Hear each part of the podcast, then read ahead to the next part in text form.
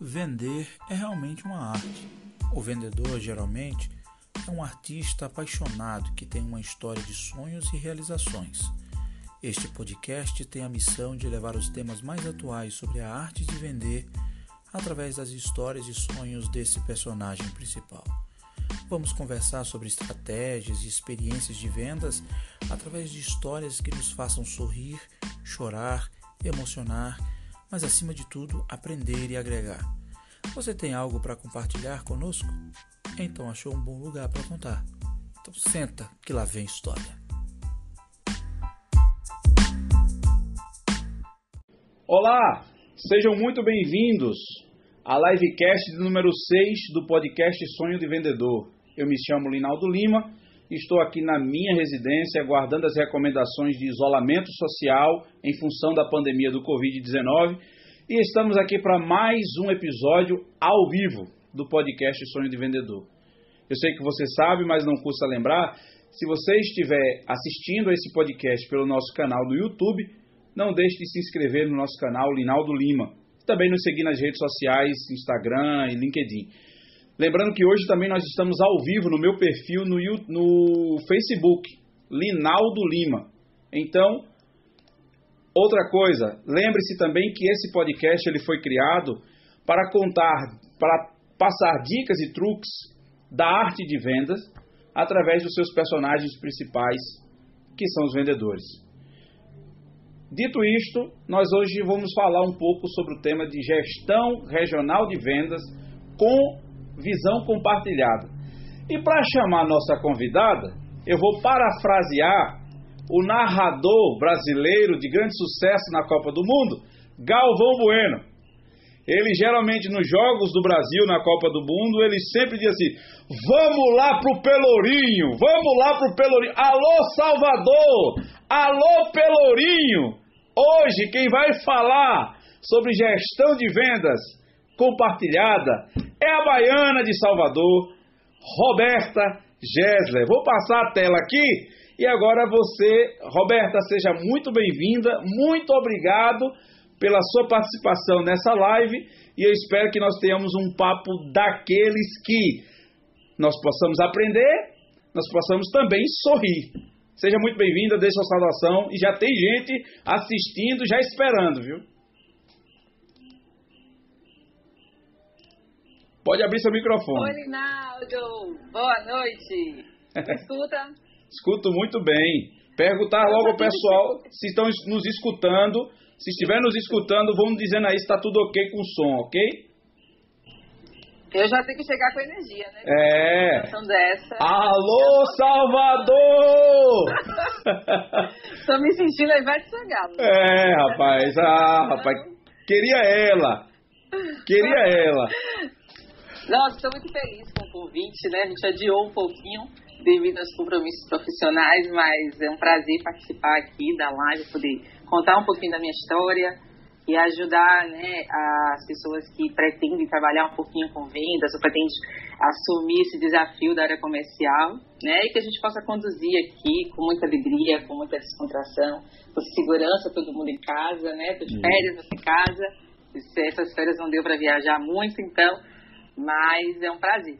Tá? Assim, espero que contribuir né, para todos aí de alguma forma. Que coisa boa. Logo deixar registrado de que não tinha ninguém online antes de a gente liberar o sinal. Quando liberou o sinal, parece é, quando aquele momento que o metrô chega na estação, em horário de pico. Todo mundo invade, pronto. Todo mundo invadiu, todo mundo parece que seguiu o trio elétrico agora e tá todo mundo online. Já tem 10 conexões simultâneas que nós estimamos ter pelo menos duas pessoas por, por, por live, né? Por duas pessoas por transmissão. Mas eu acho que agora vai bombar, viu? Vamos embora. É. Linaldo, você sabe que em Salvador e Recife tem uma rixa, né? Então, se for falar de quantidade e tamanho, a gente vai querer brigar. não, não vai ficar quantidade. É, isso é verdade. Mas os, os, os, baianos, quando chegam em live, quando for negócio pra live, só dá baiano na cabeça, não tem pra onde. Por essa, por essa você não esperava, né? É, pois é. Mas vamos lá, se ela já começou assim, então aguarde e confie, porque vem muita coisa por aí. É, já eu fiquei sabendo aqui que o áudio de Roberta está cortando, mas eu já aproximei aqui, já aumentei o volume no máximo. É, já botei o microfone perto da captação do áudio dela. E se Deus quiser, vai dar tudo certo a partir de agora. Mas vamos lá. Começando o programa de fato e de direito, a gente geralmente começa querendo conhecer a pessoa por trás da farda, que nós, como nós falamos aqui.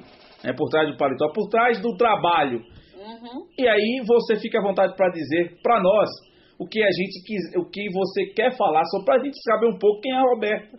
Quem é a Roberta Gessler, porque tem muita gente que já é seu fã porque ele conhece, mas tem gente que de longe já percebe que tem alguma coisa. Quem é essa Roberta, né? De onde ela vem? Nasceu em Salvador, quem é filha de quem? Os irmãos. Já sei que tem uma Iracema Gessler, ela tá aqui já. É, já ah, essa tem... é, a, é a fã principal. É, já tem gente boba. É, rapaz, o negócio de Salvador é festa mesmo, viu? Já estão subindo a conexão, já tem 13 conexões. Vamos subir. E é a primeira pergunta. Fale o que você quiser falar para a gente conhecer quem é Roberto. Vamos lá, Linaldo. Então, quem é Roberta, né? Eu sou filha de, de pais maravilhosos, né? É, de uma mulher muito guerreira, que já chegou aí, pelo visto, né? É, de um pai muito trabalhador, né? E sou a caçula, né? De três filhos, né? Então, eu tenho uma irmã e um irmão. E, assim, eu tive muito exemplo bom né, que me fortaleceu assim enquanto pessoa, enquanto mulher na minha vida. É, meus pais muito batalhadores, né, muito difícil também. É, aquela família brasileira que empreendeu muito também. Meu pai tinha empresa de manutenção industrial e a gente teve que conviver muito com altos e baixos, né?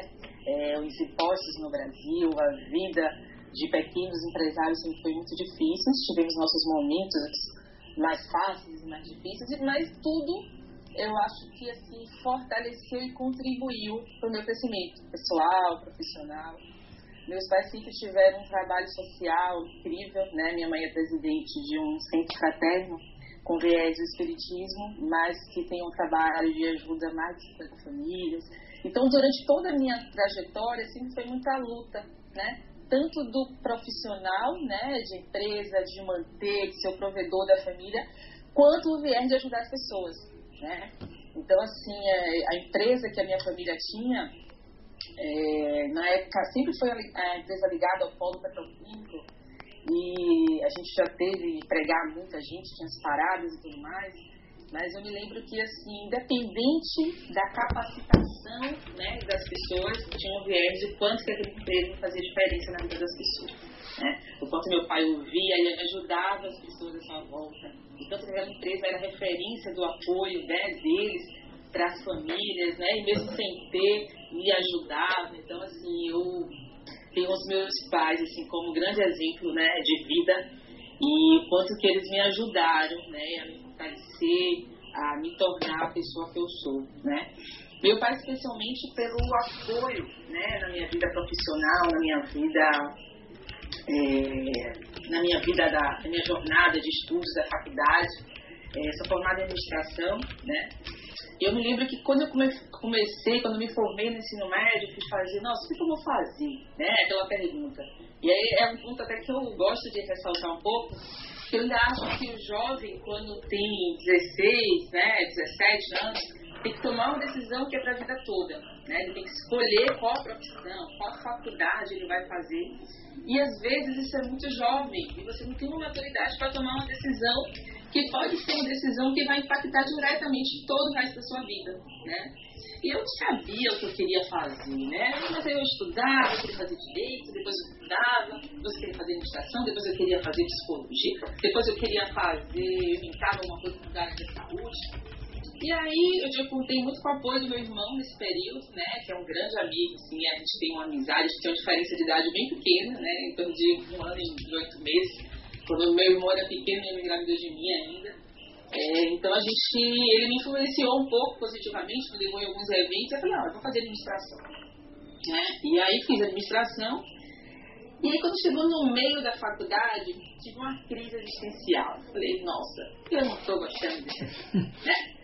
E aí eu falei, minhas notas não estavam boas, eu comecei a filar a aula, não façam isso, quem estiver escutando, eu filava a aula, não queria saber de nada. Aquilo me desmotivou de uma forma. E eu cheguei um dia e conversei com meu pai, porque nessa época meu pai já pagava minha faculdade, acho que eu estava ainda iniciando, acho que não estava trabalhando. Eu falei, meu pai, não estou conseguindo, assim, é, eu não estou indo bem na faculdade e eu estou pensando em fazer outra coisa, né? E aí eu falei, ele falou, mas o que, que você quer fazer? Eu falei, eu vou fazer psicologia. Eu gosto das pessoas, eu gosto de entender um pouquinho essa questão é, do ser humano, acho que tem mais a ver comigo. E aí eu me lembro, né, pacientemente falou, tá bom, minha filha, então faz o vestibular, se passar a gente transfere. Mas não fica assim estudar, né? E aí assim eu fiz vestibular e passei. Fiz psicologia, né, durante o ano. E aí, pra minha surpresa, o que, que aconteceu? quando eu estava lá no meio de todos aqueles pensadores, estudando a biologia do corpo humano, eu entendo de que a psicologia não tem nada a ver comigo.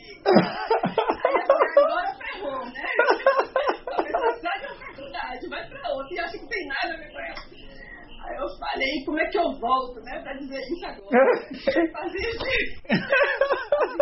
eu tive que voltar, né, mas eu já estava meio que trabalhando, já estava meio que pagando, e essa faculdade que eu passei, por, por, ter sido no meio do ano, era faculdade particular, e era caro, mas tinha função também, né, mas a gente vai fazer matrícula, né, a minha tia, se estiverem me escutando também, contribuíram, a gente pegou um dinheiro aqui, outro ali, a gente se matriculou. E aí agora como é que eu chego para dizer que eu não ia fazer mais, né? Aí eu falei, porque eu acho que a gente tem que se permitir, nos momentos da nossa vida, mudar de ideia, né? A, a, experimentar e nos fortalecer. E assim, um grande, eu, assim, um grande aprendizado que eu levo, assim, né, que o pai falou assim, não tem problema, filho. E aí eu falei, eu quero voltar a fazer administração, porque eu descobri na dor que eu gosto muito da administração.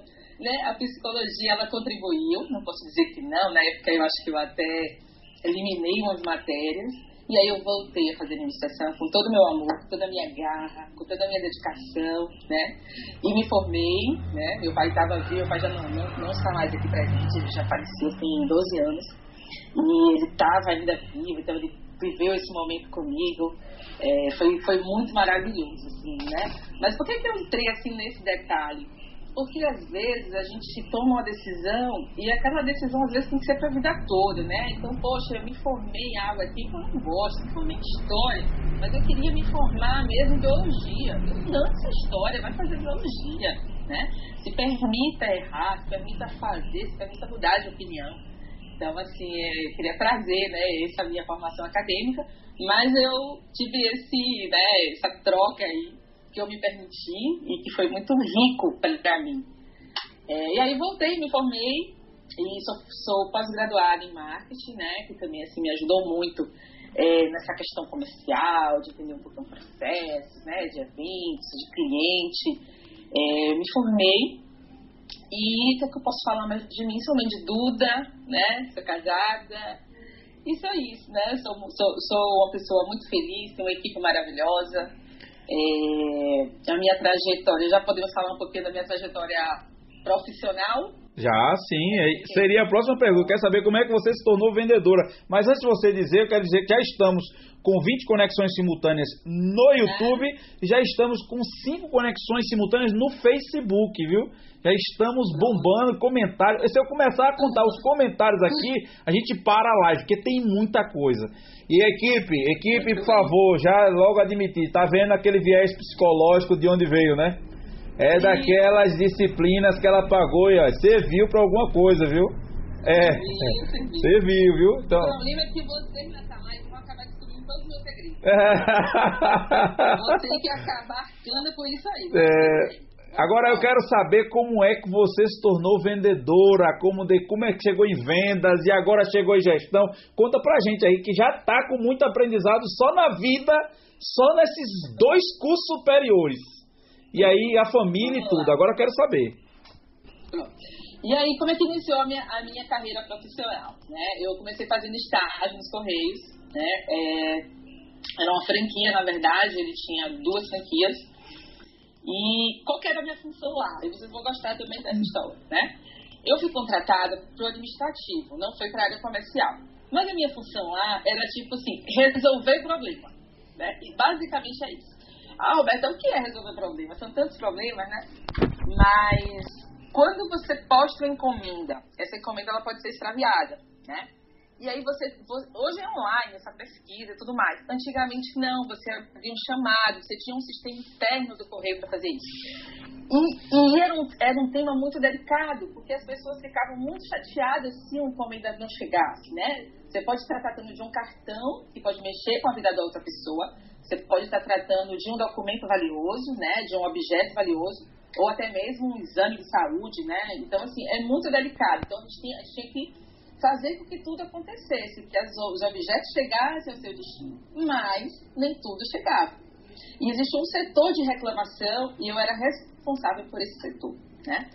E aí, é, foi meu primeiro estágio, não sabia nem passar um fax, né? Tinha que aquela dificuldade, qual botão e tudo mais. E aí, que foi é, grande experiência valiosa disso? É você identificar os problemas da outra pessoa, você tentar não absorver aquilo para você, porque o problema não é seu, porque às vezes a carga é pesada, né? Porque você vai absorver problemas. Era o dia todo nisso, fazendo auditoria para saber.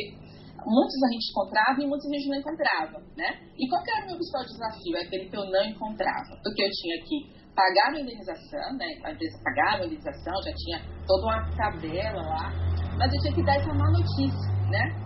E aí eu comecei a aprender que quando eu dava a notícia sorrindo, tudo ficava mais fácil para o cliente, né? Tinha aquele cliente que ele não era por telefone, era presencial. Eu ia ter que ir lá dar a má notícia dele. E aí eu tive que virar nos 30, né? Eu ia com meu sorriso, às vezes eu ia com minha cara de choro, às vezes eu dava carta, eu dava um meio daquilo, eu dava uma telecena que na época ligava. E assim, muitas vezes eu lutava até o fim, né? Para que aquele objeto fosse achado, para que ele chegasse ao seu destino final, para que a gente conseguisse recuperar. Então eu sempre briguei muito por aqueles clientes. E não era a minha área comercial, né? Eu trabalhava numa área de técnica, né? E basicamente uma área de resolução de problemas. E daquilo ali eu gostava muito de, de ter o contato com as pessoas, né? De resolver o problema delas. E aí hoje vocês, essa minha equipe, hoje me arrumam um bocado de problemas, né? Você falou assim, ah, Roberto, eu já fui no setor de não sei quem, já fui no financeiro, já fui lá na operações e ninguém resolveu. Então eu resolvi trazer para você resolver, né? Aí eu chego a dar risada, porque eu me lembro dos meus estágios lá, né? Do Rio, onde os problemas eram impossíveis, né? E mesmo assim eu fazia o possível e muitos eu consegui resolver, né? Eu não desistia, não era só, ah, o carteiro não achou o endereço. Tá bom, não achou o endereço, mas ele botou aonde essa carta, né? E muitos eu consegui. Então foi, foi um estágio muito rico, né? Onde eu aprendi muito a lidar com as pessoas. E nisso eu era muito jovem, eu acho que eu comecei a trabalhar no Correio, tinha 17 para 18, eu fiquei lá por volta de uns dois anos. Então foi muito agregador e uma escola, né? Eu aprender a lidar com as pessoas. E aprender a lidar com as pessoas no pior momento dela, que é o momento da dor, é o momento da reclamação. Né? E daí eu fui, eu fui indicada para uma entrevista no, no, Grupo Abril, que era editora Ática, Espione na época, onde aí eu já fui para a comercial. Aí eu já tinha essa desenvoltura, né? Do lidar com as pessoas e já fui indicada para ser um assistente de vendas. Né? Era uma equipe de, de vendedores, de divulgadores, como chama, que atendia Salvador, interior, a região metropolitana. E eu suportava todos esses vendedores e tinha uma área de atendimento a professor. Né? Foi, foi uma grande escola para mim, da área comercial. E uma grande escola porque você trabalhava com pessoas extremamente cultas, né? E é muito bacana você tapar de lançamentos de livro, de você lidar diretamente com o professor, de você conhecer autores, né? Eu fazia muito evento aqui é, em Salvador com autores, eu liderava essa parte também de marketing, né? Dos eventos aqui com a equipe. É, foi extremamente rico. Mas lá eu não tive uma experiência de venda é, porta a porta, né, de eu fazer a vida, de eu ter a meta, né, eu conheci toda aquela questão dos bastidores, eu era braço direito, né, do diretor comercial, é, então assim, eu vi tudo, mas eu não tinha a minha meta, né, eu não tinha a minha, a, a, a, os meus objetivos de venda, da prospecção, né, de bater na porta, então tudo aquilo ali me deu uma bagagem, e depois eu fui para um, um desafio, né, de uma representação é, de vendas de, de tratamento de efluente, né, de um produto biológico. E ali foi minha grande escola, né? Ali eu tive que fazer prospecção, Ali eu tive que vender, eu tive que entender estratégia de venda, qual que eu ia vender. Eu saí de um universo apenas de educação né, para o mundo, né, para o mundo corporativo, né, é, para vários segmentos, industrial, para segmento corporativo, aí foi entender o que era corpus, o que era SMB, né, é, o que era bater meta, o que era ter salário, né, o que era venda, o que era comissão. E assim, foi um sucesso, né, durante quatro anos. Nesse período que eu também estava em Camaçari, né, é, conhecia muito a indústria, foi também um momento de estar muito próximo de meu pai, foi os últimos anos de vida dele, então a gente trabalhava na mesma cidade e a gente pôde trocar muita figurinha, né, mesmo cada um em seu quadrado, né, eu no comercial já bombando, é, já ganhando dinheiro, já tinha meu carro, né, e ele no administrativo, na empresa dele, e e foi muito bacana, né? toda essa escola já tinha uma bagagem comercial, tanto de problema, né? Tanto de interno, do back-office, e depois eu fui para campo. Né? E aí, com a crise de 2008, não posso nem falar muito desses números, senão vocês vão calcular a idade. Comecei com o menor aprendiz. E aí, quantos anos minutos, eu comecei a me reavaliar, porque o mercado ficou difícil, principalmente na área industrial, na área do polo petroquímico, começou a ter, a ter uma crise. E aí eu falei, ah, vou abrir meu, meu currículo de novo, né? E aí foi engraçado que eu conheci a Cato, né? Não sei nem se existe a Cato. Mas eu coloquei o meu currículo naquele, naquela questão gratuita de sete dias. Eu falei, nossa, vou uhum. botar, sete dias gratuito, era uma propaganda esse negócio da Cato, né? E aí, quando eu voltei meu currículo, no mesmo dia, a Abrasoft me chamou para fazer entrevista, né? Ah, se o currículo fosse selecionado, tem interesse fazer entrevista, tenho. E eu sei que nesse, nesses sete dias tudo aconteceu, eu fiz entrevista, eu fiz entrevista, eu acho que já tinha o resultado da, da seleção, que eu fiquei com, com a consciência tão pesada que eu paguei a casa. Eu falei, nossa, o cara me, me fez gratuito por sete dias, eu não vou pagar o serviço do cara, né? É. E aí eu paguei, e aí fui para esse universo novo né, da Brasoft no segmento completamente diferente de tudo que eu tinha atuado, né? Então, putz, o que é TI? Né? Eu falei, o que é que eu vou fazer? Eu falei, é isso, né? É, quem vende livro, né? Quem vende produto de, de efluentes, quem vende, vende tudo, né? Quem vende caneta, quem vende copo, então é isso, vamos nessa, com dedicação. Então, o que foi que eu fiz, né? Qual, qual é a minha receitinha? que as coisas aconteceram, né? E que me transformou nessa trajetória aí, que eu tenho muito orgulho. Então, o primeiro passo, eu não era da área de TI, eu não sabia exatamente, né? Eu não entendia aquele universo, eu não entendia de Microsoft. Basicamente, a gente, é, somente há 10 anos atrás, 11 anos atrás, vou parar de falar esses números de novo, vocês não calcularam a minha idade. Mas não tem como. Tem que contar. Principalmente, há, há um tempo atrás, é a gente se falava muito de licenciamento Microsoft, né? E eu não entendia nada. Mas assim, eu estudei tanto, né? Porque o vendedor já não é agora e já não é há muito tempo aquele cara só de papo, né? Eu gosto muito de falar, quem me conhece sabe, eu sou muito comunicativa, eu converso, faço amizade. Mas a, o vendedor atual é, não é apenas o cara de lábia, né? Isso foi, é, isso é um, como é que eu posso fazer, um estigma, né, de muito tempo atrás. Então, hoje, se você quer ser um vendedor, você tem que estudar, você tem que ter conteúdo para vender. Então, como é que eu vou vender algo que eu não domino? Né? Pela minha beleza, pelos meus olhos azuis, infelizmente não tive, né? Meus olhos são pretos. Então, eu tive que correr atrás. Então, qual foi a minha estratégia? Foi estudar. Eu precisava entender exatamente o que eu vendia, né? E aí eu me tornei um especialista, assim, eu eu varava a noite estudando. Eu me lembro que eu estava recém-casada meu marido falava, poxa, mas você não está cansada? Eu falei, nossa, eu não estou cansada, né? É, a gente morava perto da praia, assim, meu computador ficava tão ligado que ele começou a enferrujar, assim, as coisas eu tive que trocar de um tempo porque ele era muito usado, eu estudava muito. E, e rapidamente eu, eu tive a segurança, né, do que eu vendia. Estudei, eu me dediquei e rapidamente estava tudo ali sob controle. E eu, quando eu vi, eu estava fazendo grandes feitos, né? Que eu vou falar aí que você deve me perguntar. Mas qual que é também um ponto é, importante né, na minha carreira e, e, nessa trajetória duradoura com, com a Brasoft, né? Eu sempre... Não ia fazer um comentário aqui, mas estou com medo de fazer porque vai calcular a minha idade. Mas vamos lá. eu sempre tive relações duradouras nas empresas que eu passei. Então, é, a, acho que o que eu passei menos foi a questão dos Correios, acho que eu passei dois, dois a três anos. Né? No Grupo Abril eu fiquei quase cinco anos, no Grupo Abril, lá na editora. E aqui na, na, na questão também da, das indústrias, eu fiquei também quatro, é, de quatro a cinco anos. Então, assim, eu, sempre me dediquei muito, né? Então, eu sempre gostei da estabilidade. E aí, quando, quando eu me vi na Brasoft, eu me identifiquei tanto com aquele universo da TI que eu falei, agora eu estou em casa. Apesar de também ter me sentido em casa. Mas o desafio era enorme, porque eu fui contratada para para ser uma executiva de vendas, né? Vamos colocar é, executiva, executiva de vendas. De vendas. Também bonito. É. é account, é. account manager. então, executiva de vendas é, do Nordeste né? Nordeste um ovo, né, gente? Pequenininho, é. tipo Salvador. É.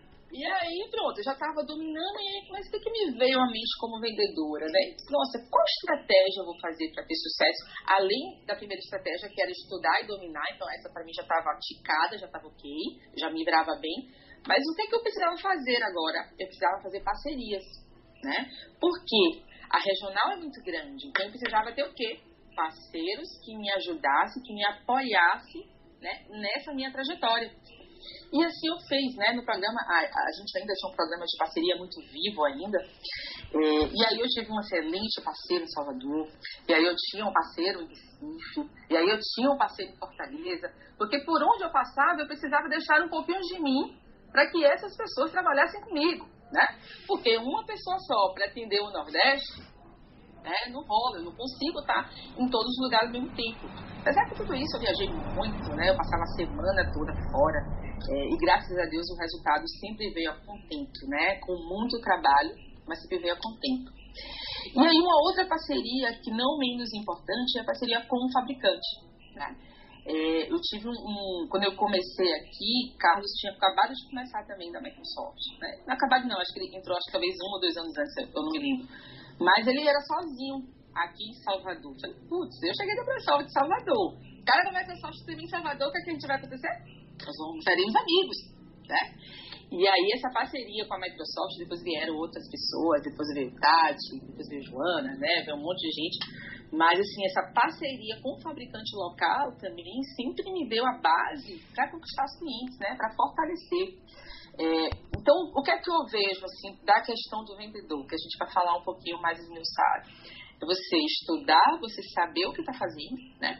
Você ter estratégia, né, da atuação. Então, qual que é a minha região, né? O que é que eu faço, qual que é a minha meta? Então, eu tinha uma região muito extensa e como é que eu fiz para ter o sucesso? Eu tive que ter parceiros, porque eu era uma só. Né? Então eu tive parceiros que me ajudaram no processo e depois eu tive uma outra camada de parceria que era a questão dos fabricantes né? que também me apoiaram muito né, para poder eu chegar onde cheguei, para poder a gente ter êxito. Né? Então, tudo é muito calculado. Aquela questão, ah, eu vou vender desordenadamente, eu vou vender porque eu sou gente boa, vou vender porque eu tenho olho azul.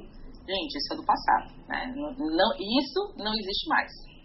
Cheguei, acho que cheguei a fins atuais. Chegou sim. Chegou sim e chegou chegando. Mas antes de passar para a próxima pergunta, é, a gente viajou bastante aqui. Enquanto você estava falando, o pessoal começou a mandar mensagem aqui. É, até a, a Andrea Benítez está no Facebook mandando um abraço, dizendo que ele ama. Né? Ah, também a, amo demais. A, eu vou começar a ler as mensagens aqui. Meu amigo, você não tem noção. Gabriel Gama, a Amanda ah, Antunes. A Amanda, é, o Gabriel Gama disse que não tem como não ser fã da Roberta. A Amanda ah, Antunes ah, dizendo que teve um prazer de ter uma bola. Ela joga, ela, ela joga o tapete no chão assim, liga, passe por cima. Rob é um exemplo de mulher e líder. Tenho orgulho de ter ganhado essa boss. Eu sou muito grata por toda a mentoria, confiança e incentivo. É, Tati Azevedo também está aqui, está dizendo que você é maravilhosa. É aquele negócio que ela gosta de falar, maravilhosa, ansiosa, eu estava ansiosa, ansiosa aguardando, ela tudo ok, ela é maravilhosa, ela é linda. Pronto, é, esse é o jeito Tati de ser. Renata Almeida, Renata Almeida dizendo que Roberta representa as gestoras deste país, que são extremamente competentes e batalhadoras. Ana Carla entendeu a questão da, da psicologia nessa questão da gestão, tá?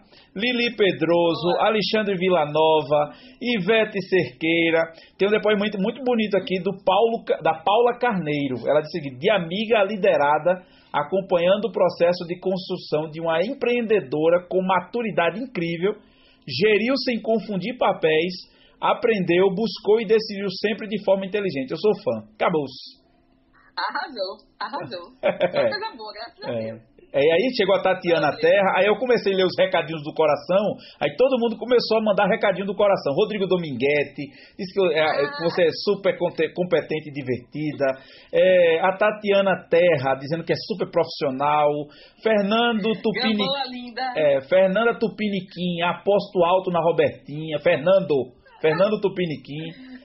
Cê... comigo na história. Rapaz, meu amigo, é muita gente, graças a Deus por isso, e só dizendo coisa boa. É, meu querido, minha querida, agora vamos para uma pergunta, agora vamos ser cirúrgico. Experiência já mostrou que tem. Agora a equipe já está começando a entender um bocado de coisa, a gente já está começando a dar uma destrichada.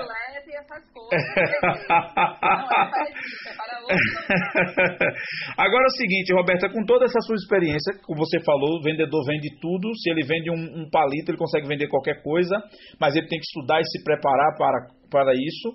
É, você também trabalhou em várias áreas, é, mas sempre o seu viés comercial ficou sempre nítido na sua forma de interagir, porque você lida muito com o público. Mas hoje, como gestora, que você chegou na já chegou nos tempos atuais agora gestora, mas o que é que você consegue ver numa pessoa, assim, numa pessoa de qualquer outra área que não seja vendas e você já identifica qual é a característica que você olha para ela e já identifica um vendedor em potencial ou uma vendedora em potencial e diz assim, olha, pode apostar que você vai ser um bom vendedor ou você vai ser uma boa vendedora. Tá. Essa pergunta é difícil, né? É, por quê? Aí eu tenho que voltar um pouquinho, você vai entender. Um processo de seleção, ele não é algo, é, ele não é uma conta matemática, né? Às vezes você tem um currículo, né? Você recebe um currículo, tá lá. Nossa, eu tenho 10 anos de, de vendas, eu tenho 10 anos de experiência na área de vendas, eu trabalhei em grandes empresas, é, e ali o cara tem todas aquelas características para o vendedor ou para que a vaga, né, não vamos só falar vendedor, mas os de gestor, de especialista, né, enfim, do que aquela área do que ele se candidatou. Mas o que tem que ser levado em consideração, Linaldo, que eu tenho feito isso e tenho tido êxito, é o momento daquela pessoa. Né? Em que momento aquela pessoa está para aquela vaga. Né? E isso tem feito grande diferença. E o que, é que eu tenho observado nisso? né? E uma característica que para mim tem sido a característica mais relevante é a vontade da pessoa naquele momento. Então, eu abri uma vaga para gerente de vendas. O que é que eu vou avaliar? Lógico, eu tenho pré-requisitos que é definido pela empresa, né? Às vezes eu tenho que ter nível superior, eu tenho que ter, às vezes, X anos de alguma experiência na área, ou eu tenho que ser da área de TI, né? Assim, cada vaga tem, a sua, tem o seu pré-requisito. Mas e o momento daquela pessoa é qual, né? Ah, eu estou empregado e estou querendo trocar. É uma situação. Uhum. Ah, eu estou desempregado. A minha família está desempregada. É, eu estou infeliz com o meu trabalho atual e eu sempre desejei, eu sempre sonhei em trabalhar numa empresa de TI. Putz, esse cara, para mim, ele me chama a minha atenção. Sabe? Entendi. Então, assim, é muito um momento do que a pessoa está vivendo frente ao momento que eu estou vivendo também, né? Do que a empresa precisa, do que eu estou ali representando, do que aquela pessoa vai ser uma chave, vai ser uma peça para uma equipe para mim, né? Onde ele também é um número, ele é um, ele, eu tenho que fazer diferença na vida dele, mas ele tem que fazer diferença na minha vida, né? Ele tem um número, a gente vai compor um quebra-cabeça de uma peça onde cada um vai ter o seu papel, onde cada um vai ter o seu número, onde cada um vai fazer uma entrega, né? Mas o que eu tenho observado hoje é isso, é qual é a vontade daquela pessoa naquele momento e qual o momento da vida dela para essa vaga. Porque às vezes, né, um currículo nos engana muito, né? Um currículo e eu já tive essas experiências na, na, na, na minha trajetória. Então, assim, um, bom currículo é, nos engana, então, esse é o meio de eu voltar, assim, às vezes alguns que já trabalham comigo falam, nossa, Robin, sei se o Felipe está aí, mas o Felipe é um caso que é, é emblemático para mim, né? que a entrevista dele ele, foi uma entrevista longa, né? Eu, eu gostei dele, mas ele não me dizia, eu não conseguia entender a vontade dele de alguns momentos, ou não conseguia entender o momento da vida dele. E aí eu perguntava a mesma coisa várias vezes, de várias formas, para tentar achar uma, uma, uma resposta que casasse com o que eu estava achando, com aquilo que você falou. Ah, Roberta, qual que é a característica que você olha no vendedor? Né? Poderia falar, poxa, o cara tem que ter empatia, o cara tem que ter um sorriso, o cara tem que ter é, iniciativa, proatividade, é, não pode ser uma pessoa mal-humorada, não pode ser uma pessoa de derrota, o cara tem que ir pra cima, né? Eu posso falar tudo isso, né? Mas eu preciso achar nele a vontade daquele emprego. Se eu achar nele a vontade daquele emprego, ele está contratado, né? Não é fácil achar vai achando que você vai fazer uma entrevista que vai achar isso todo mundo. E eu me lembro que eu tive que fazer diversas perguntas de diversas formas até achar o que eu estava procurando, né?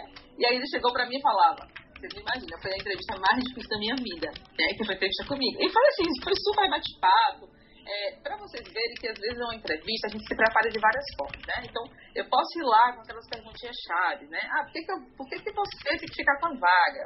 É, posso ir nas questões mais técnicas também, que às vezes eu vou, né, dependendo da vaga. Ah, vamos falar tecnicamente agora de nuvem, de cloud. Mas a gente tem que estar muito preparado para o momento da nossa vida para aquela vaga. E às vezes não é o momento da nossa vida para aquela vaga. E isso não tem nenhum desmérito, às vezes só não é o momento. Né? E quando é o momento, o profissional que está fazendo a entrevista. Opa! Caiu a sua imagem. Voltou? Agora voltou. Ah, eu recebi uma ligação.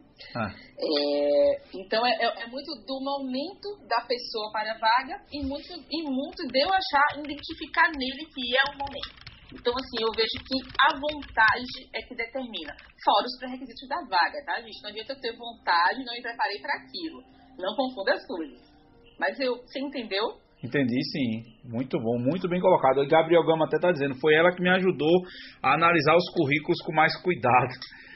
É, ah, a, foi mesmo. Gabriel, ela me, ela me ajudou demais nisso. Ela me fez abrir os olhos para analisar mais os currículos. É, porque quando a gente fala de seleção, parece assim, às vezes, uma coisa simples, né?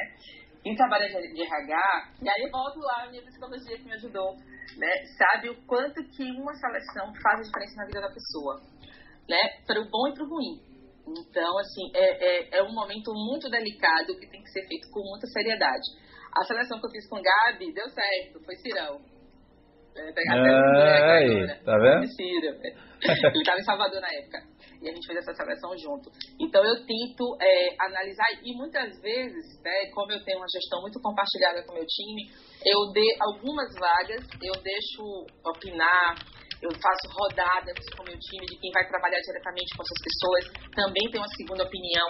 Eu também tenho participado de, de seleção como é, também para dar segunda opinião para outros gestores, eu também participo, sou convidada. É, mas às vezes, quando eu tomo uma decisão, às vezes, às vezes o time não está preparado para falar assim, poxa, mas tem certeza? que aquela outra pessoa era tão assim, assim? Eu falo, não, essa aqui né? E às vezes o time não entende ali, mas eu analisei não só aquele currículo, eu analisei o momento atual do que eu preciso, do que a empresa precisa e do que aquela pessoa precisa e o quanto a gente vai fazer diferença na vida dela. É, perfeito, perfeito, perfeito. E estou aproveitando também, está vindo muitas perguntas bem capciosas no Facebook e eu estou respondendo enquanto você fala, você fala e eu escrevo, aí o pessoal vai começando a responder, porque senão a gente não vai dar vazão aqui, porque graças a Deus hoje está muito, a interação está lá em cima. Já igualamos o recorde de conexão, agora só falta aumentar. Já estamos em 25 conexões simultâneas no YouTube e já estamos e mantemos 4 a 5 no Facebook. Vamos estourar esse negócio, vamos aumentar. 5 mil, né, Rinaldo? É, é, porque geralmente a gente Vou tem um. botar o link da doação aí. É, já, o QR Code, o QR Code. Isso, o QR Code da doação. É, vamos lá. Eu vou pensar nisso. É, tá certo. É, Roberto, agora eu quero saber de você o seguinte: momento ou dois, um momento ou dois momentos marcantes na sua trajetória como profissional. Aquilo que lhe marcou de tal forma que você conta isso em todo lugar, leva para a vida, leva para suas seleções, leva para sua até para o seu dia a dia, quando surge um problema com alguém e você vai tentar resolver, você se lembra daquilo que lhe marcou. Uhum. Conta pra gente. Tá. É, eu vou falar de um momento assim que não é um. Ah, é um dia, recebi uma premiação. Não, não é isso. Eu vou falar do meu primeiro, meu primeiro ano da Brasoft, que eu até já falei um pouquinho, né? E toda essa questão do estudo e tudo mais. Mas foi um primeiro ano muito especial, né? Primeiro que eu vi de outro ramo, eu tinha experiência sim, né, como vendedora, mas eu vi de um outro ramo. É, eu tive que, eu não sabia a diferença do desktop e notebook, digamos assim, para vocês entenderem, né? Eu tive que fazer uma superação muito grande de estudo, eu tive que fazer uma certificação Microsoft, que é muito difícil. Eu tive que me fazer entender em um segmento de pessoas que eu não conhecia, né? Gerentes de TI, CEOs, tudo mais. Opa, chegou outra ligação. Ah, esse pessoal não para de ligar para você, rapaz. Vamos lá. É... E aí, nesse primeiro ano, né, em muito pouco tempo, eu tive, fiz um recorde aqui de venda e eu vendi tanto contrato, era um contrato que eu acho que no norte, no nordeste todo, não se vendia, né, que eram os contratos enterprise da Microsoft, que era contrato EA e nesse primeiro ano de venda, eu estourei a boca do balão. Todo, eu vendia EA aqui na região. Era eu, a, a equipe da Microsoft local, né? Então falou assim, nossa, quanto a menina de Salvador tá vendendo? Ela tá vendendo, né? E eu vendia, eu fechava os contratos, pessoa falava assim, mas como se a gente não consegue vender aqui em São Paulo, a gente não consegue fechar EA? É, mas ela fecha. Teve um ano que era emblemático, não sei se esse que tá aí, mas ele vai lembrar. Falou assim, não, é, existia uma padronização, existia uma regra, falou assim, nossa, que gambiarra é esse contrato? é isso, mas é aquilo, a quantidade, a mínima. A, a diretora falou, mas é isso mesmo? É, é isso. Mas é, foi validado, né? E assim, aquilo, aquele ano para mim foi, uma, foi, um marco, né, na minha vida, assim, de consolidação da, minha, da entrada, né, no segmento de TI, né, e assim do meu potencial, né, de pegar algo, algo muito difícil e transformar. E aí nesse meu processo de seleção, né, como eu falei para você, eu não olho só a questão de você ter experiência na área de TI e tudo mais. E muitas vezes também eu errei porque eu imaginava que algumas pessoas tivessem a mesma garra que eu tive. Né? E aquilo me marcou muito, porque eu, eu não vim do segmento e eu estudei, eu me capacitei, eu provei, eu fiz, acontecia, eu dei resultado, eu atingi meus números, eu superei as minhas metas. E as outras pessoas não conseguiram, mas assim, não conseguiram porque não tentaram, sabe? Porque não tiveram vontade, aquilo que eu te falei. Então, esse ano me marcou muito na Brasoft. Eu digo que é assim, um divisor de águas na minha vida profissional. Porque se tivesse dado tudo errado, eu poderia né, ter mudado. Nossa, acho que vou voltar para o ramo editorial mesmo, que eu já tenho uma certa experiência, já conheço todo mundo. Mas aquilo ali foi um divisão de águas na minha carreira. Um outro momento também, assim, que eu guardo com muito carinho, e eu vejo também, assim, aí já como gestora, né? É, essa minha transição para a gestão se leu, eu não falei, mas como é que se deu, né? Vou aproveitar esse gancho. Como é que se deu a minha transição da vendedora para a gestora, né? É, então, quando eu assumi o Nordeste, né, quando eu vendia muito e tudo mais, então meus números eram ótimos, né? A empresa falou, nossa, ela está muito bem, acho que ela está com um pouco de desafio. então, eu, eu, eu, eu, o Nordeste, eu vou dar o Norte também para ela, né? E aí eu era vendedora, uma só, de Norte e Nordeste. Aí logo depois eu tive apoio né, de um pré-venda que trabalhou comigo esses, esses anos todos, que é Joãozinho. Então o João trabalhou comigo, era eu o João, né? Para atender Norte e Nordeste. Né? Então, assim, metade do Brasil quase. É, e aí ficou muito difícil. Mas a gente dava resultado. A gente tinha EA no Norte.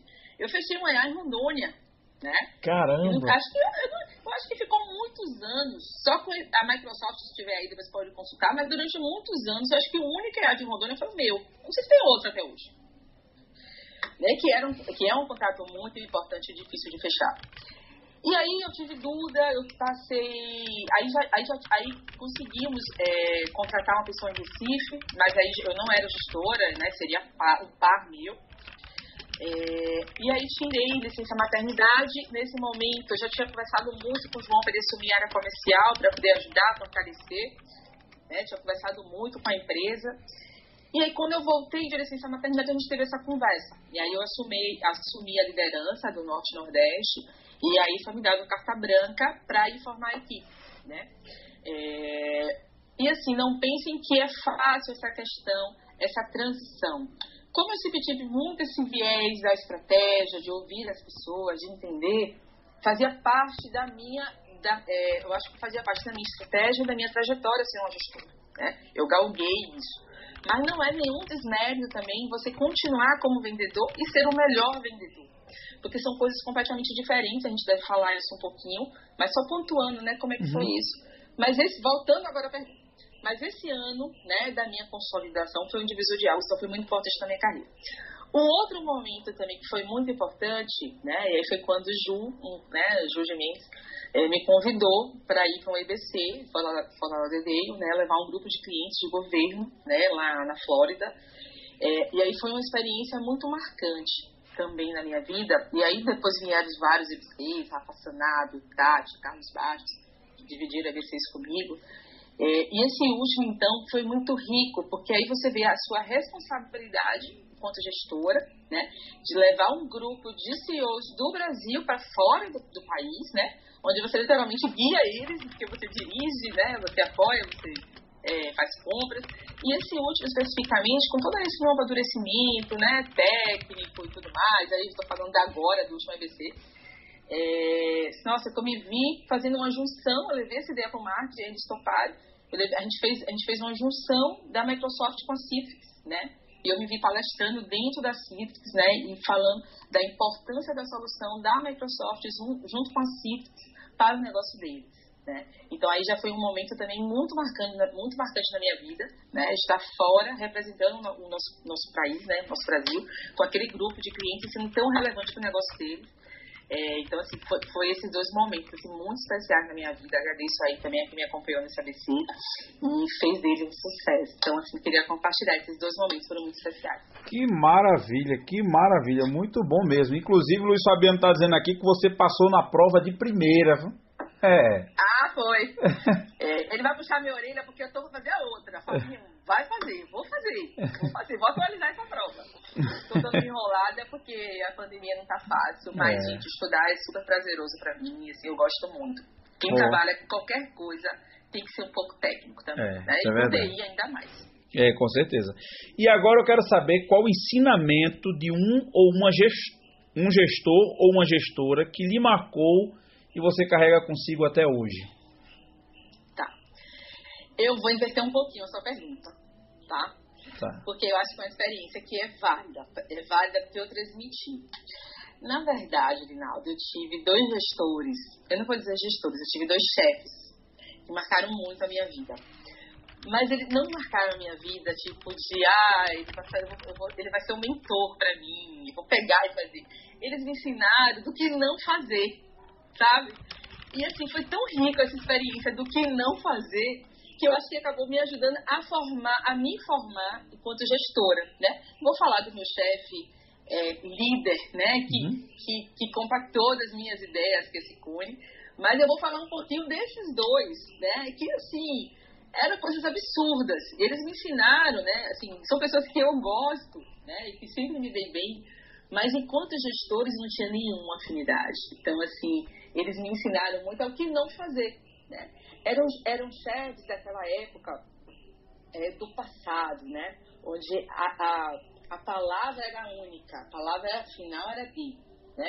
É, um pouco de preconceito também com as pessoas, né? cores e mulheres, é, o mau humor, né? aquela questão do chefe distante da equipe, né? Hum. chefe porta fechada, bata para entrar na minha porta é, o não ouvir né, as pessoas é, e principalmente o autoritarismo, né, é, é, as decisões tomadas sem o, o, compartilhamento. E aí eu tive essa chance de ter dois chefes muito difíceis na minha carreira é, e que me ensinaram muito, mesmo sem saber. Né? Eu, é, são pessoas extremamente difíceis de lidar, mas eu tive o joguinho de cintura e a psicologia de ser amiga deles de alguma forma. Tudo normal, deles... É tudo normal isso, tudo normal. tudo normal. Isso, tipo, eu falei, eu tenho, eu tenho duas, duas opções, né? Ou eu choro ou eu tiro o melhor proveito. É. Então, tipo assim, eu não. E aí vale também na nossa vida é não deixar que o mau humor do outro interfira na nossa paz, né? E assim, eu, eu sou uma pessoa de bom humor. Lógico que eu tenho dias de mal-humorado. Quem trabalha comigo na filial, às vezes sabe que eu chego às vezes mal-humorado. Mas logo, logo isso passa, não deixo, né? Que isso interfira na minha vida profissional. Mas, mas daí você ser assim, né? Eu chegava bom dia para ver se a minha alegria contagiava de alguma forma. E às vezes eu conseguia, às vezes não. Mas o problema era dele, não era meu.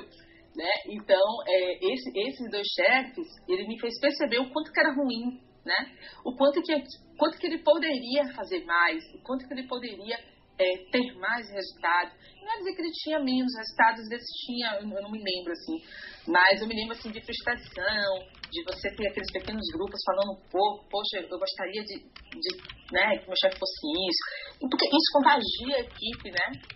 E, e aí eu não, eu assim, eu, eu tive muito esses exemplos, eu falei, nossa, eu não quero isso na minha vida, assim, né? Eu acho que no momento que eu tiver uma equipe, eu vou fazer tudo diferente. Eu quero ouvir as pessoas, eu quero estar perto, é, eu quero focar nelas, né? Eu quero fazer uma gestão com elas, porque é muito mais rico, né? É muito, é, é a gente se agregar, né? Do que a gente dividir. Então eu queria trazer esses dois pontos, até porque às vezes alguém pode ter um chefe muito difícil né? E como se tivesse chefe muito difícil, né? aprende o que não fazer com ele. Né? Muito não bom. faz as coisas que ele faz. Sensacional. Né? A gente pega uma coisinha ali e fala, nossa, então esse cara fazendo isso comigo, eu vou aprender aqui, não vou fazer isso com ninguém. E é isso, a gente vai se fortalecendo na vida, né? Porque também cada um tem a realidade que merece nunca me vitimizei nisso. Naquele momento eu precisava que ele tivesse, né? É. Então eu resolvi aprendi, aprender com eles, né? E, e hoje, e eu fui merecedora, né? Então depois que eu passei por esses dois chefes muito ruins, que me. Não vou nem dizer muito ruins, né? Muito desafiadores.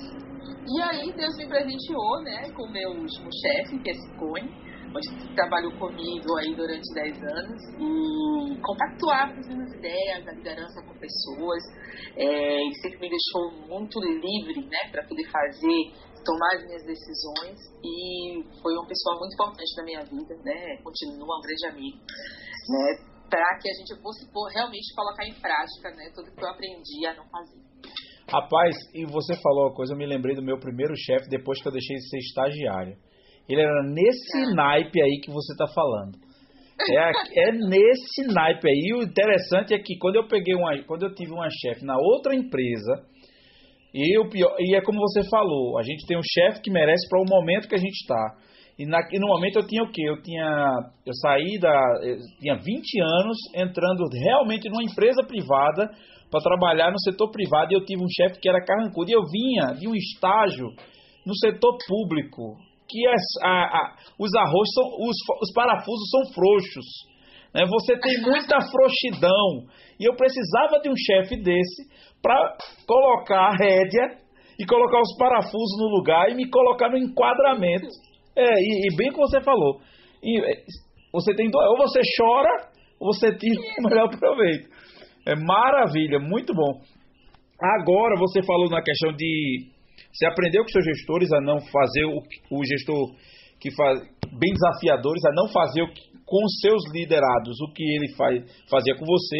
E agora nós entramos, foi até o gancho que eu precisava para entrar no tema da nossa entrevista hoje, que é gestão regional com visão compartilhada. E quem está assistindo vai entender e não conhece você, vai entender o porquê disso. Porque quem está falando é um membro da sua equipe, né? Falando com a sua gestora com a equipe também assistindo e que prova na prática essa questão de visão compartilhada na gestão. Ou seja, você forma pequenas Robertinhas nos seus, nos seus gerentes para que você também tenha uma gestão efetiva e a gente vai entrar muito nisso. Mas, falando agora como gestora, o que radicalmente muda entre ser vendedor para ser gestor? Nossa, muda tudo, tá? Mas o que mais muda é a responsabilidade. Né? Eu acho que essa é uma palavra que ela é pesada, mas ela é, ela é importante, né? Você passa, você deixa de ser responsável por um universo, né, menor, onde você tem toda as suas os seus objetivos, mas ele é um objetivo menor, digamos assim, né? Um universo pequeno para você ter um universo maior. Então, muda tudo, né? Porque é, não depende só de você fazer, né? Quando eu era vendedora, o meu número dependia só de mim, né? O meu número, as minhas conquistas, os meus fracassos eram só meus. Então, assim, eu sou muito rápida, né? Você que me conhece, sabe? Então, assim, eu sou muito rápida. Então, assim, meu, o cliente manda proposta, eu tenho que responder, é, o cliente me liga. Então, o meu envio da proposta, o meu retornar da ligação, a minha responsabilidade é, é minha, né? O, meu fracasso, o meu sucesso era meu. Agora, enquanto equipe, aí você passa a ser gestora, né? Você é responsável por, por tudo aquilo ali. Então, a sua estratégia não é mais agora fazer uma parceria, como é que eu vou atender 17 estados sozinhas, mas como é que eu vou fazer, né, para a minha equipe vender e atingir o meu objetivo? Como é que eu faço para a minha equipe entender que nós temos o mesmo objetivo, né? E aí, Rinaldo, é um desafio enorme. Né? É uma responsabilidade enorme, né? mas também muito prazeroso. Né? E aí, não sei se eu já posso entrar lá na pergunta que você fez agora, da questão de como é você fazer a gestão compartilhada. É, na verdade, a, eu queria. Eu, nós queremos chegar lá, mas você, eu queria que você começasse falando o seguinte: como é olhar de cima agora, depois que você vira gestora, na transição, saindo de tá. vendedora para gestora, como é olhar de cima e ver sua equipe fazendo muitas vezes o que você fez ou fazendo errado a forma que você fazia certo.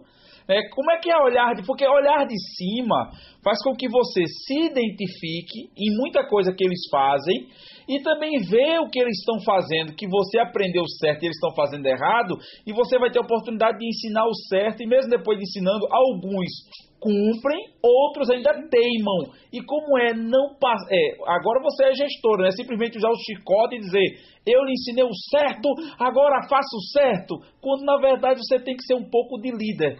Porque se você for é. chefe, como foi seu chefe, você só vai aprender aquilo dele de bom e depois vai descartar o restante porque não lhe serviu. E se você fizer isso com os seus liderados, não vai, você vai ser o chefe que fez com você. Né? Como é olhar de cima agora e ver, caraca, eu fazia isso, eu via isso, eu eu tô tá passando um filme na minha mente. Como é isso, essa sensação? É, olhar de cima hoje é muito bom né? Uhum. Porque hoje eu já tenho uma, uma baita equipe formada, né?